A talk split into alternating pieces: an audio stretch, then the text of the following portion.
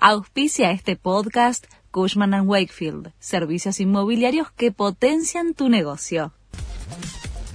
La Nación presenta los títulos de la tarde del jueves 14 de septiembre de 2023.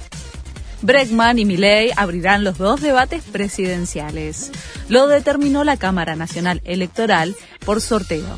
Los debates serán el 1 de octubre en la Universidad Nacional de Santiago del Estero y el 8 de ese mismo mes en la Facultad de Derecho de la Universidad de Buenos Aires. Sergio Massa acordó con Javier Milei tratar el presupuesto tras las elecciones. El ministro de Economía accedió al pedido del líder de la Libertad Avanza, que había planteado que el presupuesto sea consensuado con la fuerza que saque más votos en octubre. En Juntos por el Cambio hablan de un pacto entre Massa y Milei. Alberto Fernández vuelve a salir de gira. Este viernes y sábado va a asistir a la cumbre G77 más China, que se celebra en La Habana, Cuba.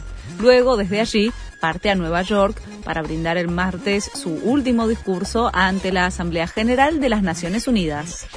La NASA concluyó que los informes existentes sobre OVNI no demuestran un origen extraterrestre. La Agencia Espacial Estadounidense presentó el estudio sobre fenómenos anómalos no identificados, confeccionado durante un año por una comisión independiente de científicos y expertos en aeronáutica. La pregunta sobre si existe vida extraterrestre todavía no tiene respuesta, por lo que las dudas persisten en parte de la población. La FIFA publicó la lista de nominados a los premios The Best.